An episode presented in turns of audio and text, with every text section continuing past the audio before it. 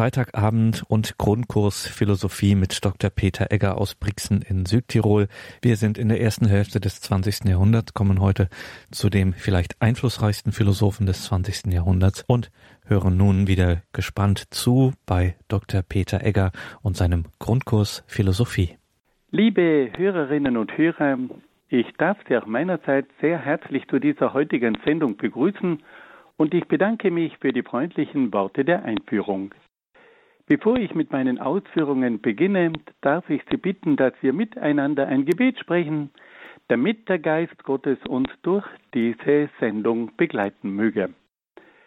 Im Namen des Vaters und des Sohnes und des Heiligen Geistes. Amen. Komm, Heiliger Geist, und erfülle die Herzen deiner Gläubigen und entzünde in ihnen das Feuer deiner Liebe. Sende aus deinen Geist und alles wird neu geschaffen und du wirst das Angesicht der Erde erneuern. Dann wenden wir uns an die Mutter Gottes und bitten sie um ihr fürbittendes Gebet. Gegrüßet seist du, Maria, voll der Gnade, der Herr ist mit dir. Du bist gebenedeit unter den Frauen und gebenedeit ist die Frucht deines Leibes, Jesus. Heilige Maria, Mutter Gottes, bitte für uns Sünder, jetzt und in der Stunde unseres Todes. Amen. Dann wenden wir uns auch an die Engel und bitten sie um ihren Schutz und um ihr Geleit. Engel Gottes, unsere Beschützer, denen des höchsten Vaterliebe uns anvertraut hat, erleuchtet, beschützt, regiert und leitet uns. Amen. Und schließlich wenden wir uns noch an einige Heilige und Selige, die sich in besonderer Weise mit philosophischen Fragen aus christlicher Sicht beschäftigt haben. Heiliger Augustinus, bitte für uns. Heiliger Thomas von Aquin, bitte für uns. Heilige Edith Stein, bitte für uns. Seliger Kardinal Newman, bitte für uns. Und heiliger Papst Johannes Paul II, bitte für uns. Im Namen des Vaters und des Sohnes und des Heiligen Geistes. Amen. Liebe Hörerinnen und Hörer, in unseren letzten Sendungen haben wir uns mit der Philosophie des Existenzialismus beschäftigt. Und da haben wir gehört, um was es in dieser Philosophie geht. Wir können hier auf zwei Schwerpunkte hinweisen. Die Philosophie des Existenzialismus befasst sich mit den existenziellen Fragen des einzelnen Menschen. Der große Vorläufer des Existenzialismus, der dänische Philosoph Sören Kierkegaard, hat darauf hingewiesen, hingewiesen, dass die damaligen großen philosophischen Strömungen des Rationalismus, des Empirismus und des Idealismus große Lösungen gefunden hatten, um die Fragen der Zeit und die Fragen auch der gesamten Schöpfung des Menschen und so weiter zu erklären. Aber, so sagte Kierkegaard, meine Fragen haben sie nicht beantwortet.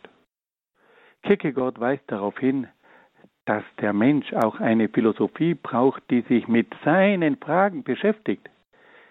Mit der Frage nach dem Woher und Wohin, mit der Frage nach dem eigenen Glück, mit der Frage nach dem Sinn, mit der Frage nach dem Leid, wer gibt mir darauf eine Antwort? Und so hat sich diese neue Philosophie des Existenzialismus darum bemüht, auf die Fragen des einzelnen Menschen einzugehen. Ein zweiter Schwerpunkt des Existenzialismus besteht darin, dass sich diese Philosophie darüber im Klaren ist, dass der Mensch nicht nur ein Wesen ist, das man mit der Naturwissenschaft erfassen kann.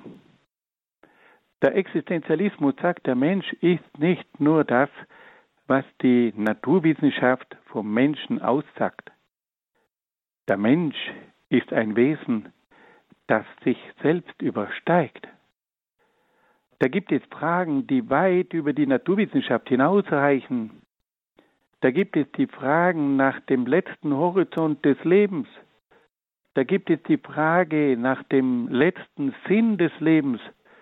Da gibt es die Frage, ob es ein Leben nach dem Tod gibt. Und das sind Fragen, auf die die Naturwissenschaft keine Antwort geben kann.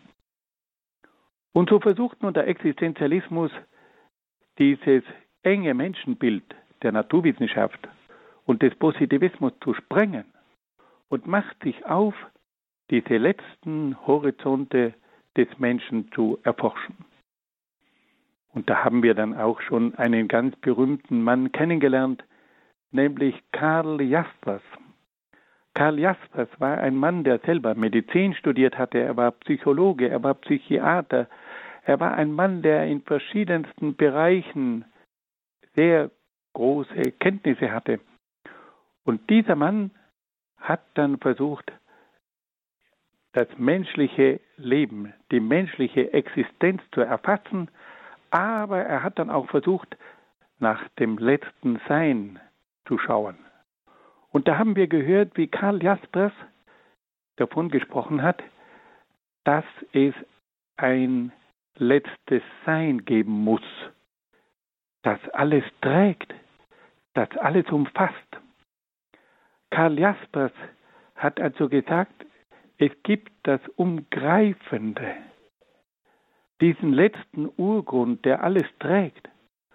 Und dass der Mensch voller Sehnsucht nach diesem letzten Urgrund, nach diesem Umgreifenden strebt.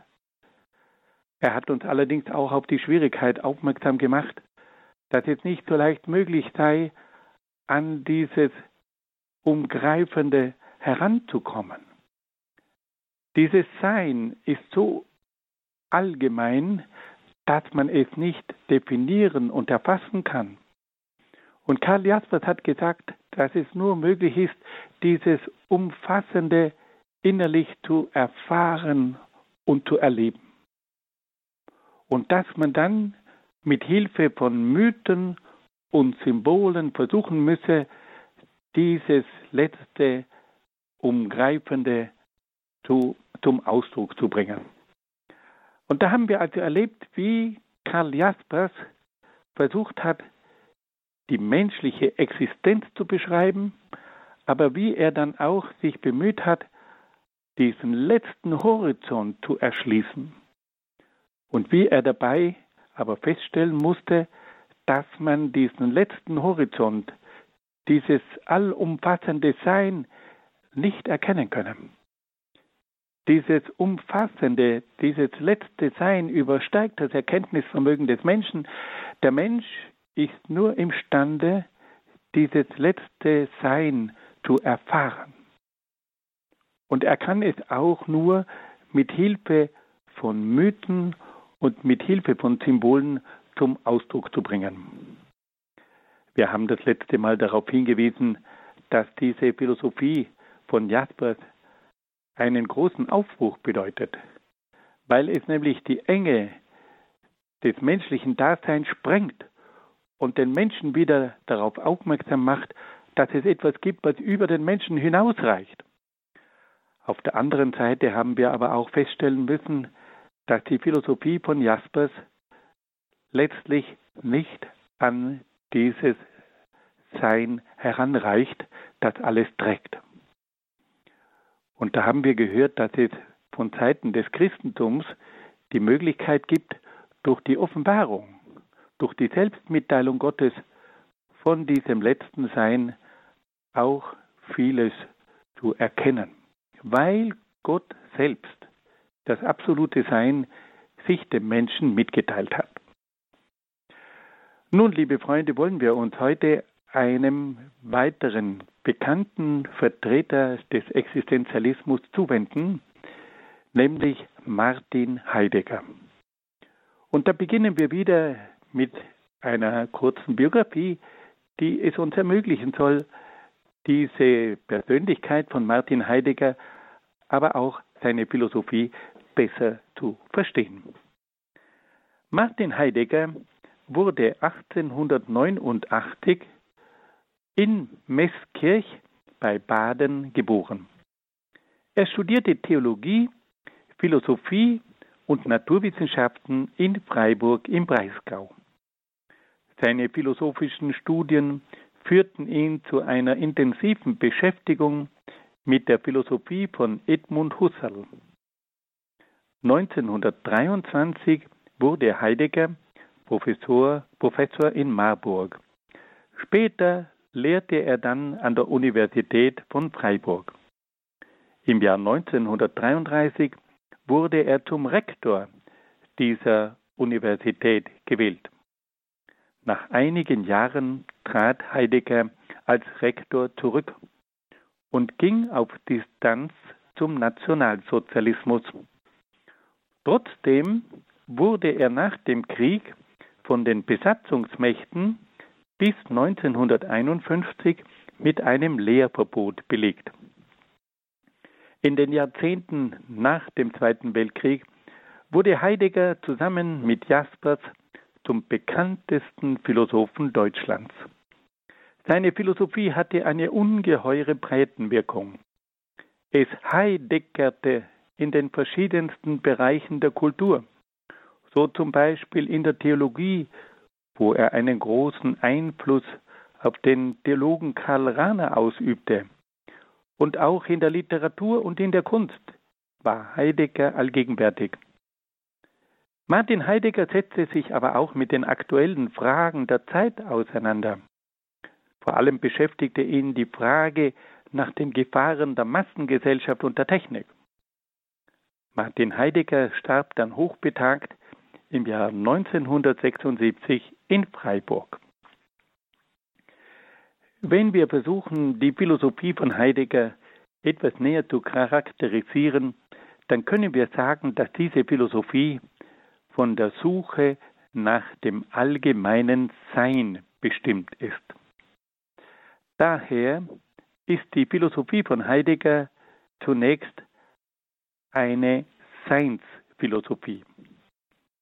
Aber Martin Heidegger hat das Sein über das Dasein bzw. die Existenz des Menschen zu ergründen versucht. Und deshalb handelt es sich bei seiner Philosophie auch um eine Existenzphilosophie. Also das müssen wir klar vor Augen haben. Martin Heidegger hatte das Ziel, das allgemeine Sein zu suchen. Und er hat sich dann gefragt, wie er an dieses Sein herankommen könne und hat dann versucht, dieses Sein über das Dasein bzw. die Existenz des Menschen zu ergründen.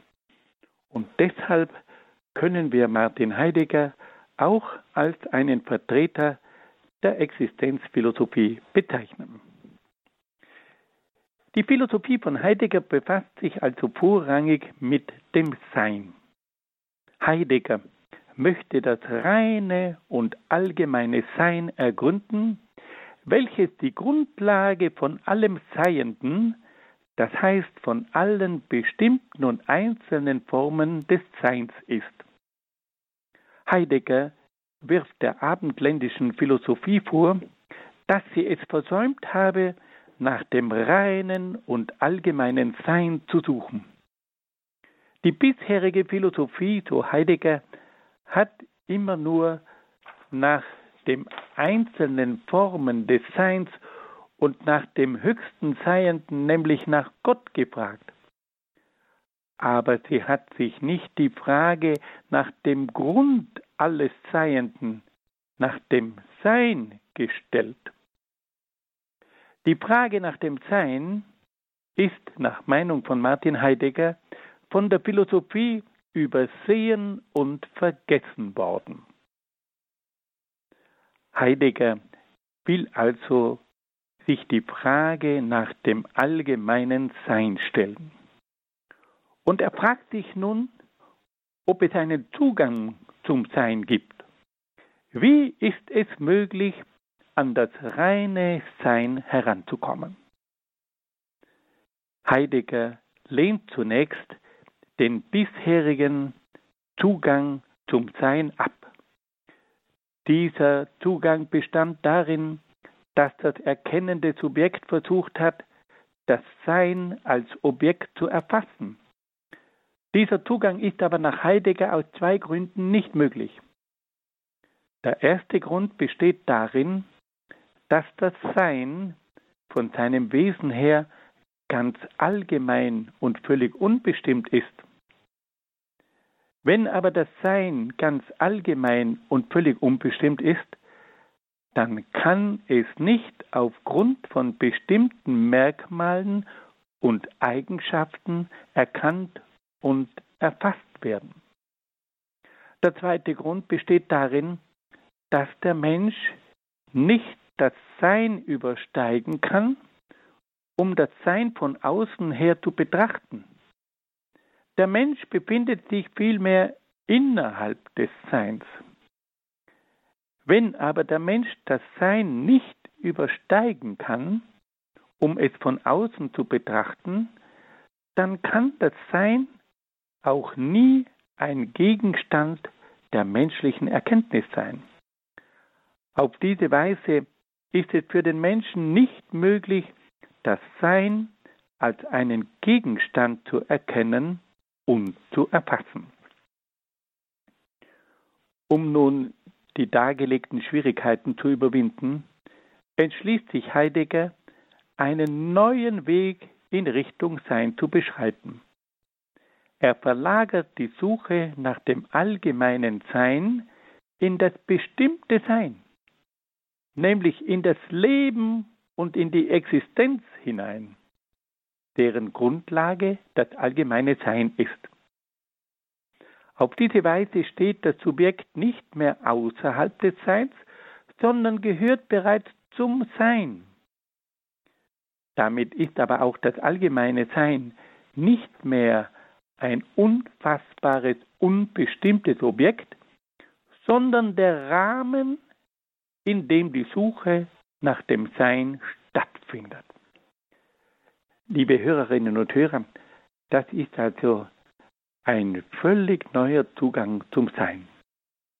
Heidegger hat also gesagt, es ist nicht möglich, das allgemeine Sein zu erkennen, weil es so allgemein und unbestimmt ist, dass man keine besonderen Merkmale erkennen kann. Und wenn man keine besonderen Merkmale erkennen kann, dann kann man etwas auch nicht erfassen und definieren. Und das zweite Problem ist nach Heidegger, dass der Mensch das Sein nicht übersteigen kann, um es als Gegenstand zu betrachten. Und deswegen ist es also für den Menschen nicht möglich, das Sein als Gegenstand zu betrachten und zu erkennen. Und wie versucht nun Heidegger diese Schwierigkeit zu überwinden? Er sagt, wir müssen das Sein mitten im Leben mitten in der Existenz des Menschen suchen.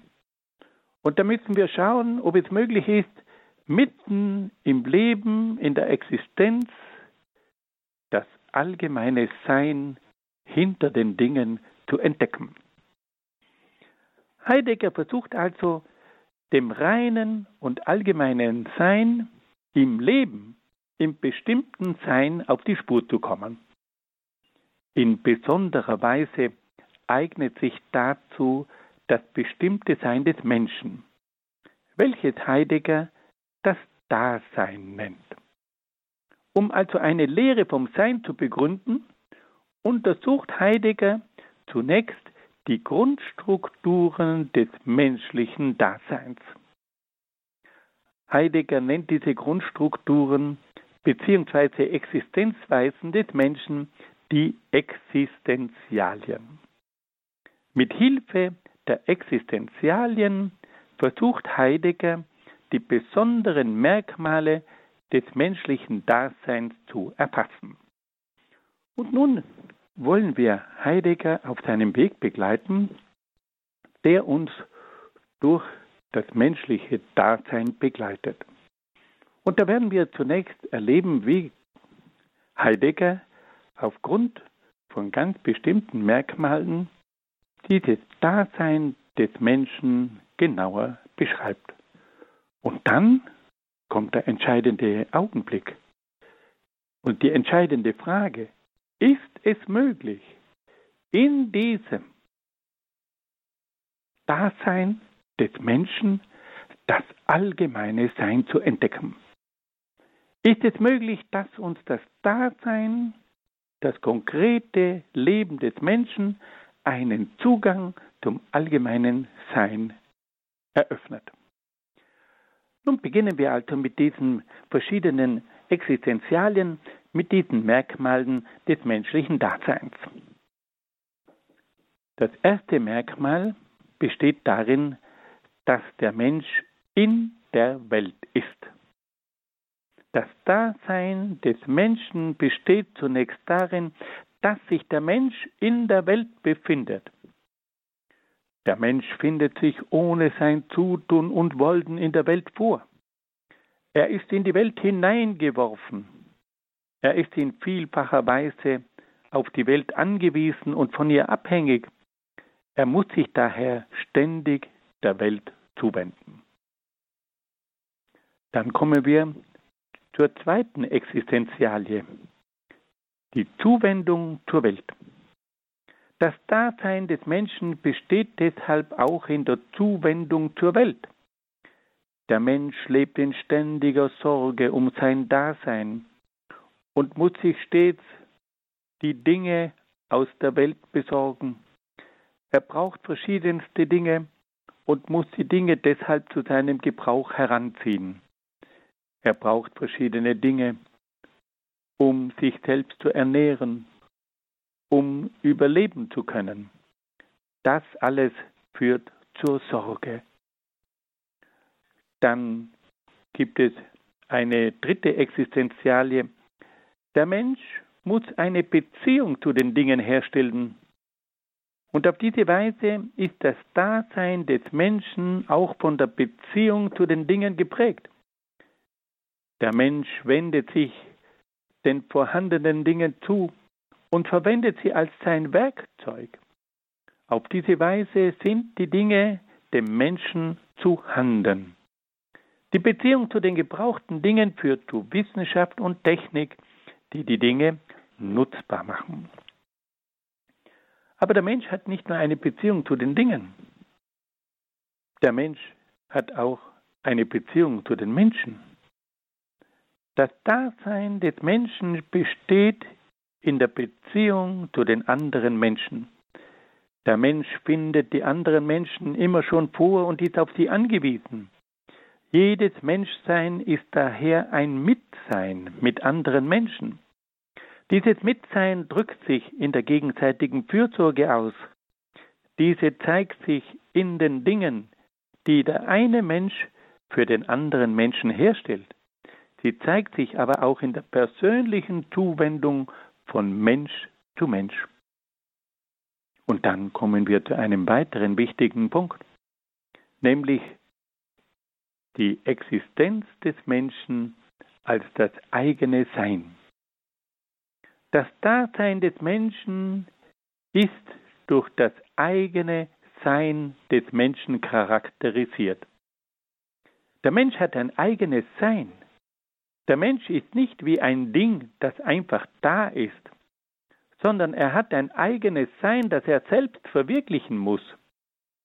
Der Mensch ist ein existierendes Wesen, das sich selbst übersteigt. Das bedeutet, dass der Mensch über sich selbst steht und daher über sich selbst verfügt. Der Mensch kann über sein Sein verfügen. Er hat ein eigenes Sein. Von daher hat der Mensch unendlich viele Möglichkeiten, sich selbst zu verwirklichen. Aus dieser Möglichkeit, sein eigenes Sein zu gestalten, erweckt dem Menschen aber auch die Verpflichtung, das Beste aus sich zu machen. Der Mensch muss sich entscheiden. Er muss handeln. Er muss sein eigenständiges Ich entfalten dann weist Heidegger auch darauf hin, dass der Mensch ein Dasein hat, das sich in der Zeit abspielt. Der Mensch lebt in der Vergangenheit, in der Gegenwart und in der Zukunft. Die Vergangenheit hat die Situation geschaffen, in der sich der Mensch befindet. Die Gegenwart ermöglicht Entscheidungen, die einerseits auf die Vergangenheit zurückgreifen und andererseits auf die Zukunft ausgerichtet sind. Und dann gibt es schließlich die Zukunft als eine offene Perspektive, die es ermöglicht, frei zu planen, frei zu entscheiden und frei zu handeln. Und schließlich gehört zur Existenz des Menschen auch das Wissen um den Tod.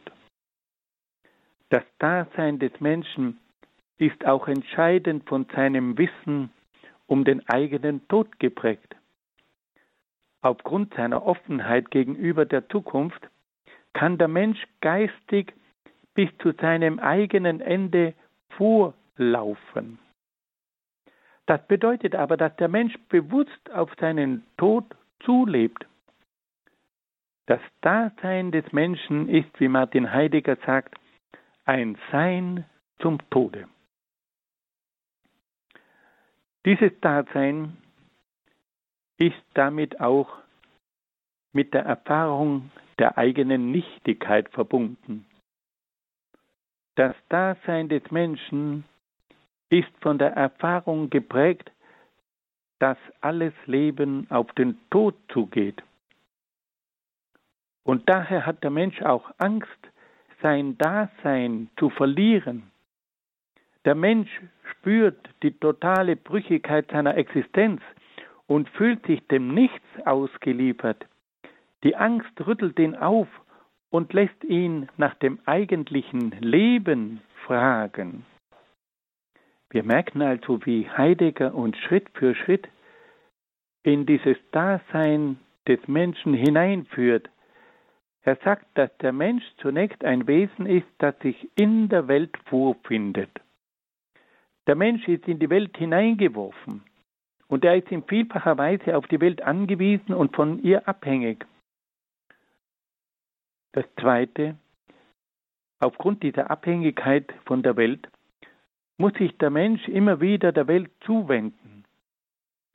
Der Mensch lebt in ständiger Sorge um sein Dasein und muss sich stets die Dinge aus der Welt besorgen. Er braucht verschiedenste Dinge und muss die Dinge zu seinem Gebrauch heranziehen. Und dann kommt ein drittes Moment, er muss diese Dinge dann auch in seinem Sinne gestalten. Er verwendet diese Dinge in der Welt als sein Werkzeug und er entwickelt eine eigene Wissenschaft um Technik, um die Dinge der Welt für sich nutzbar zu machen. Und dann weist uns Heidegger darauf hin, dass der Mensch sich auch den anderen Menschen zuwenden muss das Dasein des Menschen besteht in der Beziehung zu anderen Menschen. Er ist auf die anderen angewiesen. Und daher muss sich der Mensch um das Mitsein mit den anderen Menschen bemühen. Und zum Schluss, nachdem also Heidegger gezeigt hat, dass der Mensch in der Welt ist, dass er sich die Dinge dieser Welt aneignen muss, dass er auch eine Beziehung zu den anderen Menschen herstellen muss, kommt dann Heidegger darauf zu sprechen, dass der Mensch selbst ein existierendes Wesen ist, das sich selbst übersteigen kann und dadurch über sich selbst verfügt. Der Mensch kann über sein eigenes Sein verfügen. Er hat unendlich viele Möglichkeiten, sich selbst zu verwirklichen. Aber aus diesen Möglichkeiten ergibt sich auch die Verpflichtung, das Beste aus sich zu machen. Der Mensch muss sich immer wieder entscheiden, er muss handeln und er muss sein eigenständiges Ich entfalten. Dann weist uns Heidegger auch darauf hin, dass der Mensch in der Zeit steht. Der Mensch lebt in der Vergangenheit, in der Gegenwart und in der Zukunft. Und dann kommt er zu dem entscheidenden Punkt, dass er sagt, der Mensch lebt auf den Tod zu. Der Mensch hat die Fähigkeit, geistig bis zu seinem eigenen Tod vorzulaufen. Das bedeutet aber, dass der Mensch bewusst auf seinen Tod zulebt. Das menschliche Dasein ist nach Martin Heidegger ein Sein zum Tod. Und dieses Wissen um den Tod macht dem Menschen auch die totale Brüchigkeit seiner, Ängst, seiner Existenz bewusst und liefert ihm in der Angst aus. Die Angst aber rüttelt ihn auf und lässt ihn nach dem eigentlichen Leben fragen. Sie sehen also, liebe Hörerinnen und Hörer, wie uns Martin Heidegger hier Schritt für Schritt über die verschiedenen Existenzialien in das Dasein des Menschen einführt. Der Mensch lebt in der Welt. Der Mensch braucht Dinge dieser Welt und lebt ständig in Sorge. Er muss eine eigene Wissenschaft und Technik entwickeln, damit er die Dinge so gestalten kann, dass sie seinem Leben und Überleben dienen. Der Mensch lebt mit anderen Menschen zusammen. Aber der Mensch hat vor allem auch diese Fähigkeit, sich selbst zu übersteigen, über sich selber nachzudenken und dadurch sein eigenes Leben in die Hand zu nehmen. Und Heidegger weist uns dann darauf hin, dass der Mensch in der Zeitlichkeit lebt, in der Vergangenheit, in der Gegenwart und in der Zukunft. Und diese Perspektive in die Zukunft führt letztlich in Richtung Tod. Der Mensch kann durch seine Fähigkeit, in die Zukunft zu denken, auch geistig vorlaufen bis zu seinem Tod. Und dieses Wissen um den Tod, das erschüttert den Menschen immer wieder und macht ihm die Brüchigkeit seiner Existenz bewusst und führt zur Angst. Aber sie rüttelt ihn auch immer wieder auf, über sein Leben nachzudenken. Nun hören wir ein wenig Musik.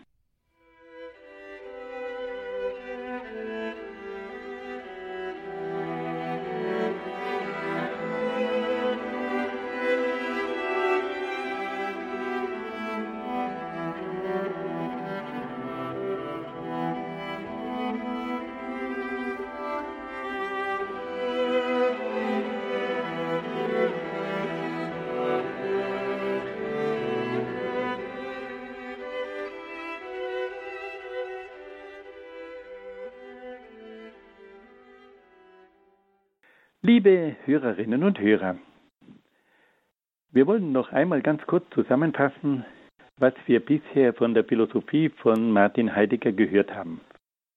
Martin Heidegger hatte das große Ziel, das allgemeine Sein zu erfassen.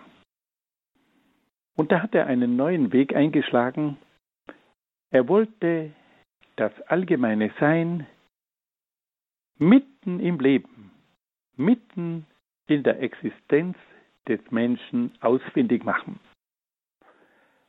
Er hat sich die Frage gestellt, ob es möglich sei, mitten in der Existenz des Menschen Hinweise für das allgemeine Sein zu finden. Um nun diesen Weg beschreiten zu können, musste uns Heidegger zunächst einmal das Dasein des Menschen etwas näher beschreiben. Und dazu hat er verschiedene sogenannte Existenzialien entwickelt, also bestimmte Hinweise auf die Art des Daseins. Zu diesen Existenzialien gehören folgende Schwerpunkte.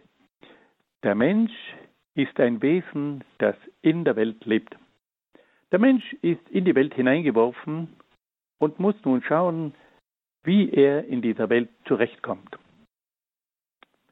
Der Mensch muss sich nach Heidegger der Welt zuwenden. Er braucht verschiedene Dinge dieser Welt, damit er sein Leben gestalten kann, ja damit er überhaupt überleben kann. Und diese Dinge, die müssen dann durch die Wissenschaft und die Technik so gestaltet werden, dass sie für das Leben des Menschen nutzbar sind. Heidegger sagt, dass es dann auch noch die Beziehung zu den Mitmenschen braucht. Der Mensch ist auf die Mitmenschen angewiesen und deswegen muss er sich darum bemühen, auch persönliche Beziehungen aufzubauen, damit er imstande ist, mit den anderen Menschen zusammenzuarbeiten. Und dann weist uns Heidegger auf die spezifische Form des menschlichen Daseins hin, nämlich auf die Existenz. Heidegger sagt, der Mensch ist das einzige Wesen, das existiert, das sich selbst übersteigen kann. Und auf diese Art und Weise ist der Mensch imstande, über sein eigenes Leben zu verfügen. Er kann selber entscheiden, wie er sein Leben gestalten und entfalten will. Aber aus dieser Möglichkeit, das eigene Leben zu gestalten und zu entfalten, entsteht auch die Verpflichtung, das Beste aus sich zu machen. Der Mensch muss sich immer wieder entscheiden, er muss handeln, um auf diese Art und Weise sein eigenständiges Ich zu entfalten. Dann hat uns Martin Heidegger auch darauf hingewiesen, dass der Mensch in der Zeitlichkeit lebt. Der Mensch lebt in der Vergangenheit. Er lebt in der Gegenwart und er ist auch offen für die Zukunft. Aber diese Möglichkeit, auf die Zukunft vorzugreifen, enthält auch einen unheimlichen Aspekt. Der Mensch ist imstande, geistig bis zu seinem Tod vorzulaufen. Er weiß, dass sein Leben ein Sein zum Tode ist. Und diese Erfahrung, dass sein Leben ein Sein zum Tode ist, führt auch zum Bewusstsein der eigenen Nichtigkeit. Es führt zum Bewusstsein, dass der Mensch auf etwas Unheimliches zugeht, und das führt oft auch zu einer großen Angst. Aber es rüttelt den Menschen auf, sich über das Leben Gedanken zu machen. Und nun kommen wir zum eigentlichen Punkt. Heidegger sagt, dass der Mensch die Aufgabe hat, das eigentliche Leben zu finden. Das Dasein des Menschen besteht nach Heidegger in der Verpflichtung zum eigentlichen Leben. Die Angst vor dem Tod rüttelt den Menschen auf und weckt sein Gewissen. Sie macht ihn darauf aufmerksam, dass er sich nicht an die Welt verlieren darf. Sie zwingt ihn, das Allerweltsleben, das Leben als Mann und als Massenmensch aufzugeben und zu sich selbst zurückzukehren. Sie erinnert ihn nachdrücklich daran, dass es seine Aufgabe ist, sein eigenes Sein zu verwirklichen und sich selbst als Persönlichkeit zu entfalten. Auf diese Weise findet der Mensch zum eigentlichen Leben und wird dadurch ganz Mensch. Zusammenfassend können wir sagen, dass das Dasein des Menschen zunächst ein Sein in der Welt ist, das von der Sorge bestimmt und von, den, von der Beziehung zu Dingen und Menschen geprägt ist. Das menschliche Dasein ist dann aber auch von der Existenz gekennzeichnet, die es dem Menschen ermöglicht, außer bzw. über sich selbst zu stehen und somit das eigene Sein selbst zu gestalten. Das Dasein des Menschen ist dann schließlich vom Sein zum Tode bestimmt das ihm die eigene Vernichtung vor Augen führt.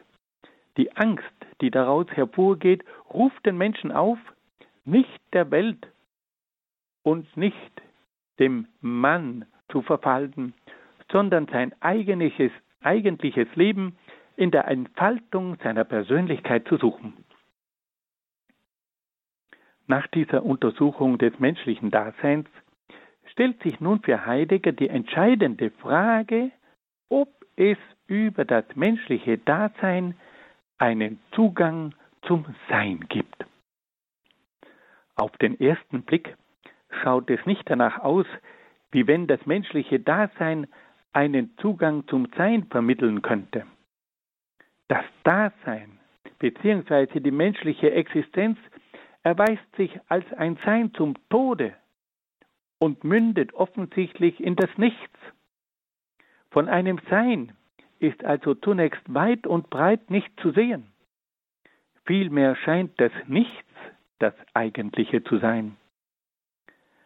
Bei einer genaueren Betrachtung der Dinge ergibt sich aber folgende Frage. Wenn das Nichts das Letzte wäre, warum gibt es dann überhaupt etwas? und nicht vielmehr nichts. Mit anderen Worten, wenn das Nichts das Letzte wäre, dann würde es überhaupt nichts geben. Das ist aber offensichtlich nicht der Fall. Es gibt etwas. Das bedeutet aber, dass das Letzte doch das Sein sein muss. Eine andere Feststellung führt uns noch ein Stück weiter. Das Nichts wird vom Menschen nicht als leeres Nichts erfahren, sondern als eine aktive Macht, die vernichtet. Die Vernichtung durch das Nichts ist also etwas Konkretes und Reales. Dieses Nichts hat offensichtlich Sein. Wenn wir also spüren, dass dieses Nichts uns Angst macht, dann kann durch dieses Nichts nicht einfach ein Nichts sein. Dieses Nicht, Nichts, das hat ja eine Macht über uns. Dieses Nichts, das wirkt, aber etwas, das ein reines Nichts ist, kann doch keine Macht über uns haben. Ein reines Nichts kann uns doch nicht Angst machen. Und so sagt Heidegger, dass wir also in diesem Nichts eine Macht spüren, die vernichten kann.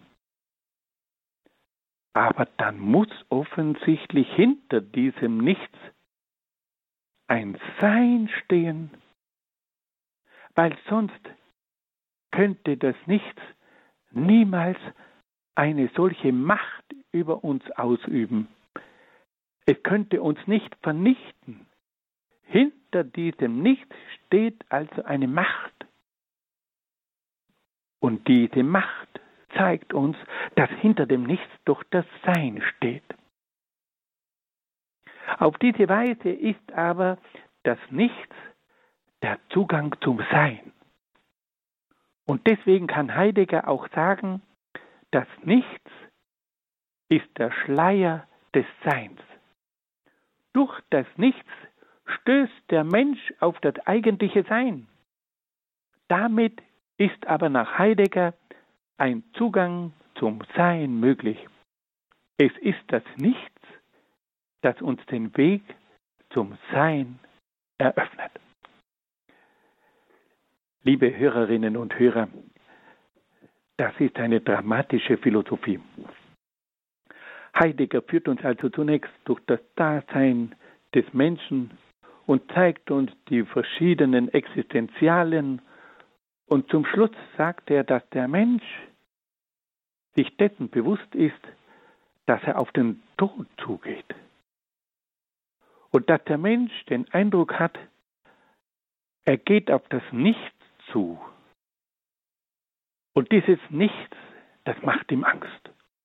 Und dieses Nichts, das rüttelt ihn auf. Und dieses Nichts, das zwingt den Menschen einmal darüber nachzudenken, wie er eigentlich leben soll. Und stellt ihm die tieferen Fragen. Und da fragt sich nun Heidegger, ist es möglich, inmitten diesem Dasein einen Zugang zum Sein zu finden. Er sagt auf den ersten Blick, scheint das ein Ding der Unmöglichkeit zu sein. Wenn der Mensch auf den Tod zugeht, auf das Nichts zugeht, dann ist offensichtlich das Nichts die bestimmende Kraft. Und da ist eigentlich vom Sein auf den ersten Blick weit und breit nicht zu sehen. Aber dann stellt Heidegger fest, dass dieses Nichts nicht ein reines Nichts ist, sondern dass dieses Nichts eine Macht ausübt, dass dieses Ich uns Angst macht, dass dieses Nichts uns mit der Angst erfüllt, dass wir vernichtet werden. Und dann stellt sich Heidegger noch eine zweite Frage. Das Nichts kann doch nicht die Grundlage von allem sein, Weil wenn das Nichts die Grundlage von allem wäre, dann würde es ja nichts geben. Aber wir stellen fest, dass es etwas gibt. Das Dasein des Menschen gibt es. Und daher muss es letztlich auch ein Sein geben. Auf diese Art und Weise schafft also Heidegger über das Nichts einen Zugang zum Sein. Wir können noch einmal die zwei Gründe zusammenfassen, warum es ein Sein geben muss, das wir durch das Nichts entdecken. Einmal, sagt Heidegger, übt dieses Nichts eine unheimliche Macht über den Menschen aus. Es erfüllt ihn mit Angst. Er hat den Eindruck, er wird vernichtet. Aber wenn es diese Macht gibt, dann muss hinter diesem Nichts ein Sein stehen. Weil das reine Nichts könnte ja nicht diese Macht über den Menschen ausüben, es könnte ihm niemals diese Angst einflößen. Und dann die zweite Frage. Heidegger sagt, dass es doch etwas gibt, dieses Dasein des Menschen, diese Existenz, das ist doch etwas.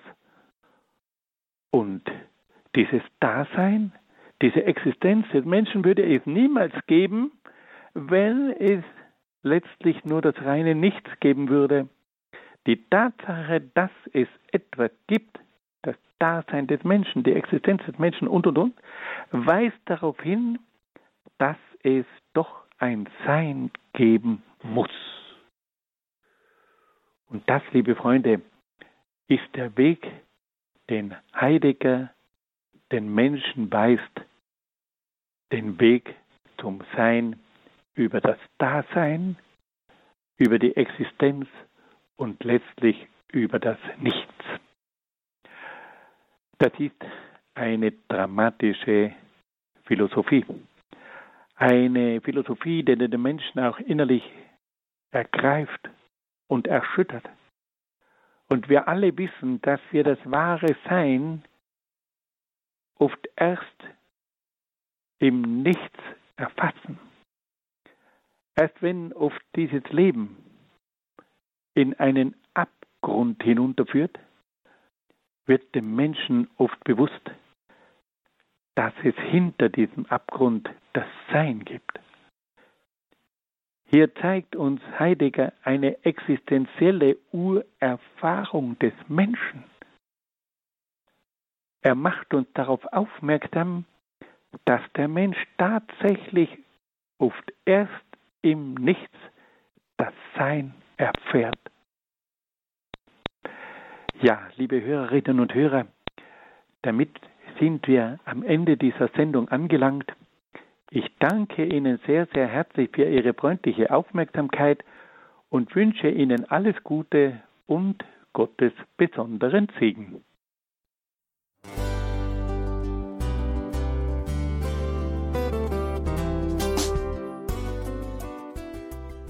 Liebe Zuhörerinnen und Zuhörer, vielen Dank, dass Sie unser CD- und Podcast-Angebot in Anspruch nehmen. Wir freuen uns, dass unsere Sendungen auf diese Weise verbreitet werden.